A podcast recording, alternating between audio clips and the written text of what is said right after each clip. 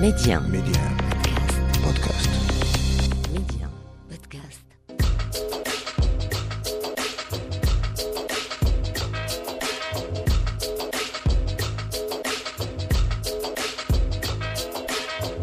Et c'est toujours avec un énorme plaisir que l'on vous retrouve pour notre nouvelle escale culture au cœur de notre continent. Et comme à notre habitude, on va se faire plaisir jusqu'au bout. Média 1. Amna. L'Afrique en culture. Et dans quelques instants, on rencontrera Yuri Amouli, réalisateur, scénariste, acteur et producteur rwandais qui nous a régalé avec son premier long métrage, A Test of Our Land qui compte à son actif d'ailleurs trois courts-métrages avec lesquels il a participé à plusieurs festivals à travers le monde. il faut dire que l'œuvre dont la trame se déroule dans un pays africain que le jeune cinéaste rwandais n'a pas voulu nommer jette la lumière sur le phénomène de l'occupation du continent à travers l'économie, plus précisément les agissements de nombreuses compagnies étrangères qui surexploitent les richesses naturelles de notre continent, et thématique brûlante que Yuya Amouli aborde sous forme d'autobiographie fiction. On parlera également en slam avec Samara, ce jeune Sénégalais qui nous a fait vibrer et qui représente à lui seul tout cet engouement pour le slam sur notre continent, l'art de l'oralité revisité façon 2022. Et on parlera également avec lui du lien entre conte et slam. Et on se fera également plaisir avec notre coup de cœur euh, cinéma euh, signé Jodo Hamadi qui nous a régalé avec euh, son documentaire En route pour le milliard. Jodo Hamadi qui nous propose un documentaire poignant, sans chichi, rentre dedans. Ça sera l'occasion jamais de le découvrir ensemble.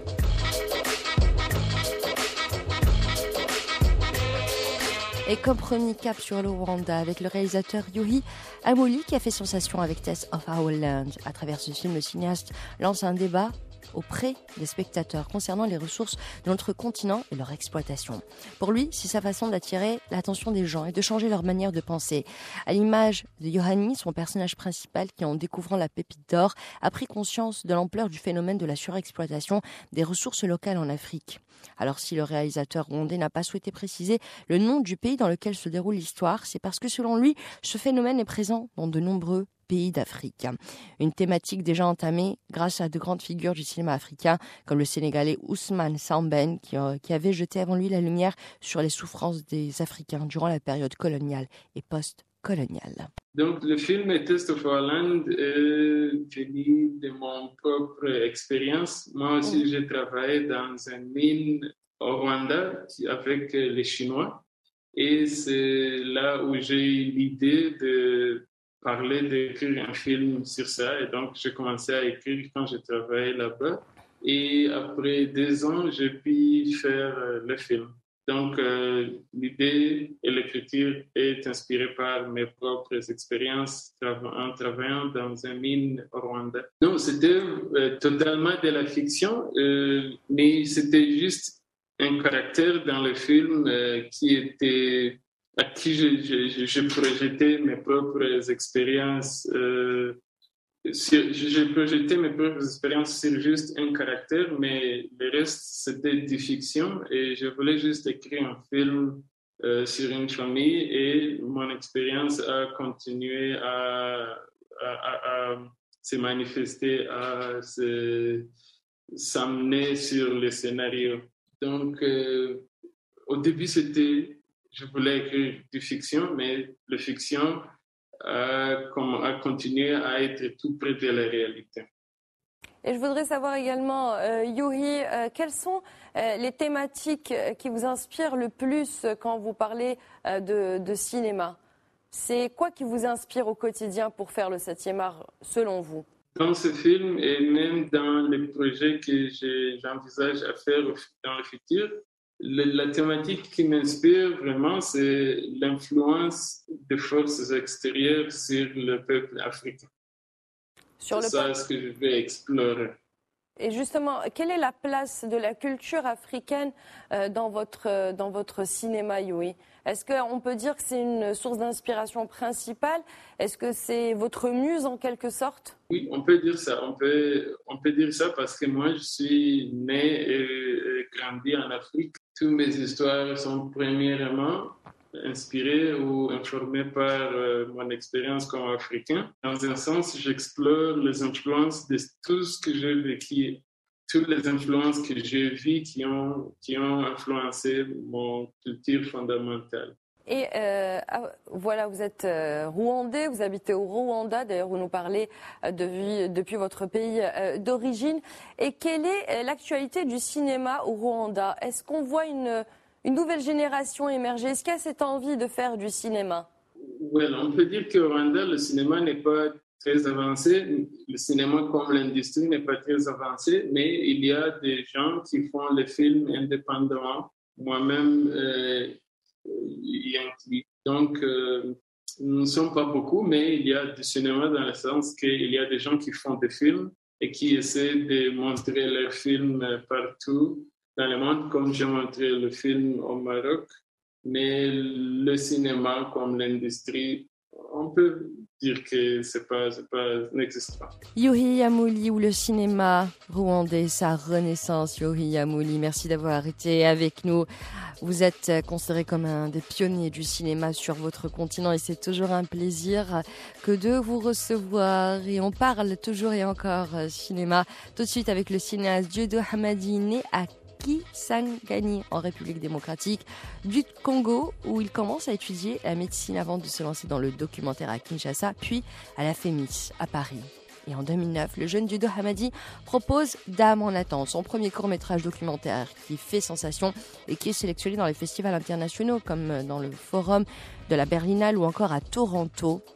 Il réalise ensuite quatre longs métrages documentaires qui sont des témoignages exceptionnels de la réalité congolaise contemporaine. On retiendra Ata Lakou ou encore Examen d'État Maman, Colonel et la mobilisation politique Kinshasa-Makambo en 2018. Il faut dire que Dieudo Hamadi part de l'intime au collectif. Il raconte des histoires individuelles qui font écho à des expériences et des histoires collectives. D'ailleurs, son dernier documentaire En route pour le milliard est son premier film à sortir en salle de cinéma. Il a été sélectionné de manière officielle au Festival de Cannes en 2020. Et on, écoute tout de suite la bande-annonce.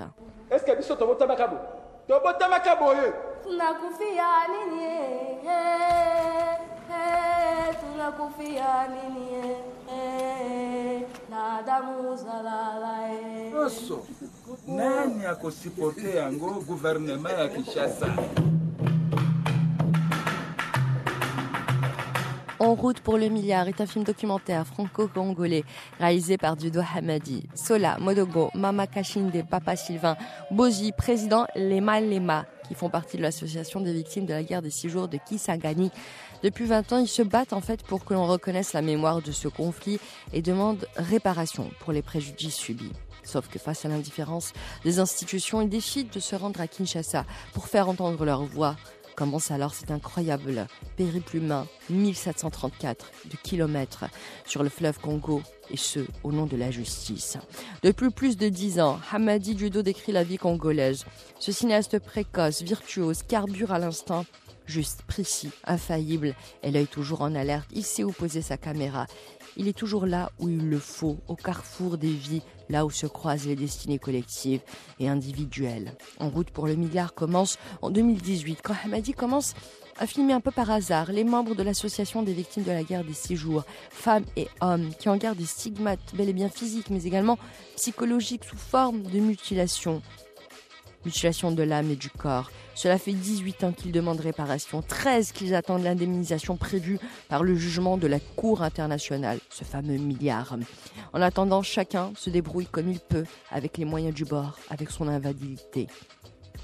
C'est cette constitution qui fait tout l'objet d'en attendant le milliard, prenant la forme d'un long périple, celui que décide d'accomplir les mutilés à travers tout le pays jusqu'à la capitale Kinshasa pour faire reconnaître leurs droits. Un périple signé Diodo Hamadi, en route pour les milliards. Et après avoir parlé cinéma comme premier, on parle tout de suite slam, cet art hybride qui donne corps à la parole. Et Mesa Mara fait partie de ceux qui ont pris la relève sur notre continent. Connaît un engouement sans précédent pour le slam. Comme dirait un dicton Peul, la personne c'est la parole. Les fonds du Bénin disent également que la parole permet de mesurer la personnalité d'un être humain. Et pour les Gbaya Bodoé de Centrafrique, les gens sont définis parmi les autres formes de vie comme ceux qui parlent. De toute évidence, on l'aura compris, en Afrique, pour définir l'homme, la référence première semble être la parole, le langage, le verbe. Et ce, contrairement à l'Occident où le point de repère est plutôt la raison. En Afrique, une fois émise, le verbe s'anime et anime. Et ça, Meissa Mara, ce jeune slameur sénégalais, l'a très bien compris. On utilise des, objets, des mots, des symboles pour essayer aussi des, des animaux, pour essayer aussi de passer des, messages pour que les enfants puissent comprendre. Le slam aussi, pour moi, c'est la même chose. Là, on utilise des mots. On essaye aussi de nous, de nous, de nous ressourcer pour essayer aussi d'avoir quelques bagages intellectuels qui vont nous permettre aussi de donner ces, messages-là qu'on retrouve souvent dans les contes. Et pour moi, il n'y a, pas de, différence. Juste l'essentiel, c'est d'éveiller la conscience humaine. L'essentiel, c'est de faire passer des messages qui vont permettre aux enfants euh, d'être plus conscients dans le monde actuel. Et quelles sont les thématiques qui reviennent euh, souvent chez vous, euh, mais ça inconsciemment ou consciemment Mais quand vous écrivez vos, textes, quelles sont les choses qui vous tiennent le plus à cœur et que vous voulez absolument eh bien, faire passer à travers vos textes? Oui, à travers mes textes, j'aime bien parler de la, dignité humaine, euh, de motivation, d'humanisme, d'amour, avec un grand A, d'essayer aussi de dire aux enfants qu'ils peuvent avancer, qu'ils peuvent construire des choses, qu'ils ont aussi les potentiels qu'il faut pour, pour, pour, montrer au monde qu'ils peuvent aussi donner quelque chose de, nouveau dans la société à laquelle ils sont. Et euh, quand vous écrivez vos, textes de slam, on sait que c'est assez particulier euh, comme, euh, comme écriture. si on devait un peu métaphoriser ça, c'est entre le conte et, le rap pour moi.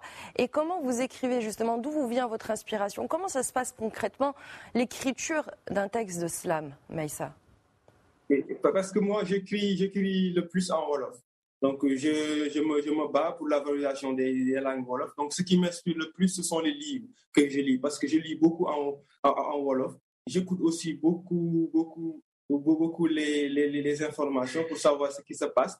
J'essaie aussi à chaque fois d'échanger avec les vieux, euh, qui sont aussi des, des, des, sources de motivation pour, pour, moi, qui me permettent aussi de connaître beaucoup sur la société africaine, sur la société sénégalaise aussi en particulier. Aussi, ça me permet de m'inspirer, d'écrire et d'essayer aussi de, de, bien passer mes messages. Est-ce que vous pensez qu'actuellement, aujourd'hui, euh, en Afrique, euh, on le voit de plus en plus, il y a un véritable euh, regard d'intérêt pour le slam, mais également pour l'art de l'oralité de manière générale? Est-ce que vous, en tant que jeune slammer qui fait partie de cette relève, est-ce que vous assistez à ce regard d'intérêt? Est-ce qu'il y a véritablement de nouveaux talents qu'on voit émerger?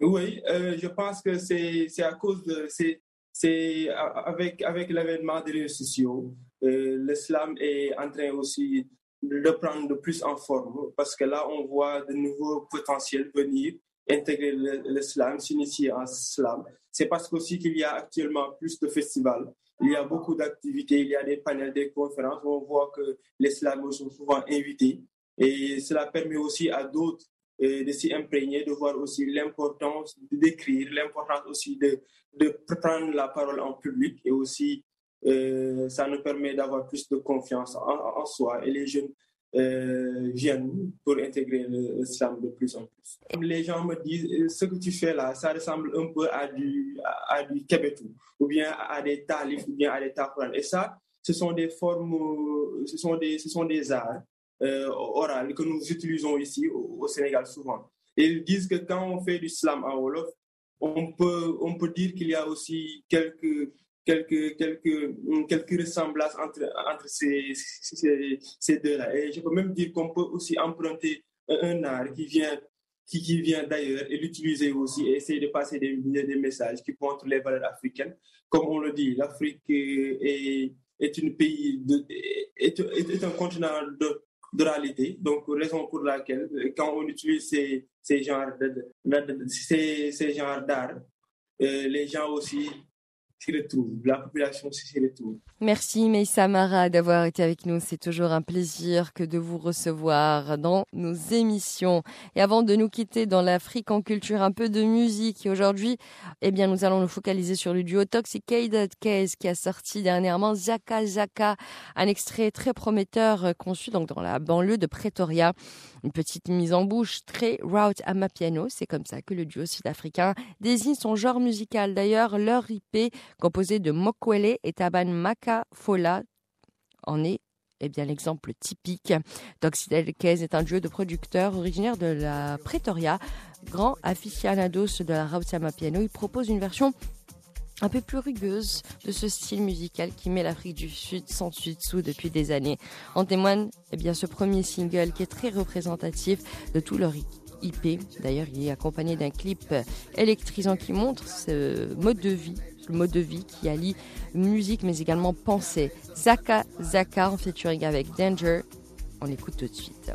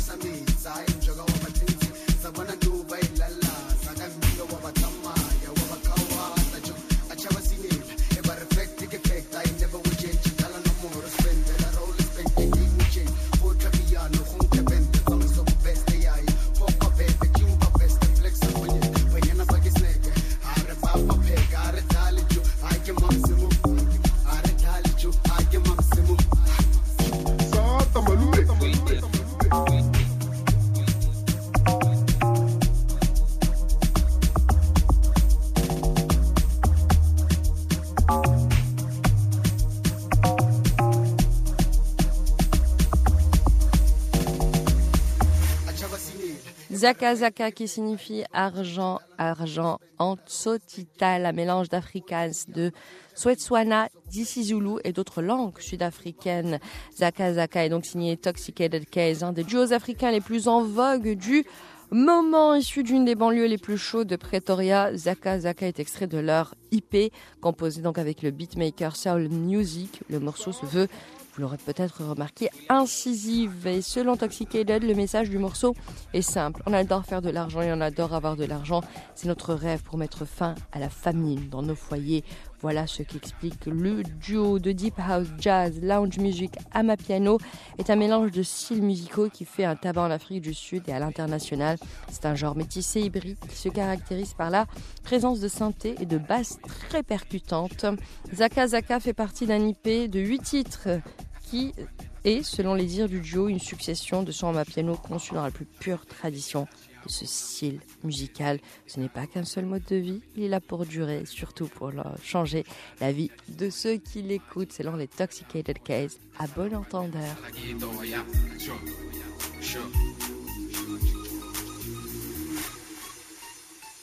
Et on arrive déjà à la fin de l'Afrique en culture. Merci d'avoir été avec nous pour cette nouvelle escale culturelle au cœur de notre continent. Je vous rappelle que vous pouvez réécouter dès que vous le voulez, surtout en avant-première, votre émission sur Média Podcast. Tout de suite, allez, un peu de musique avec le grand Fahd Benchemsi, Sham Harouche. Il nous régale avec cette reprise Techno with Jazz Blues. Très bonne écoute à tous et surtout très bonne suite des programmes sur Média.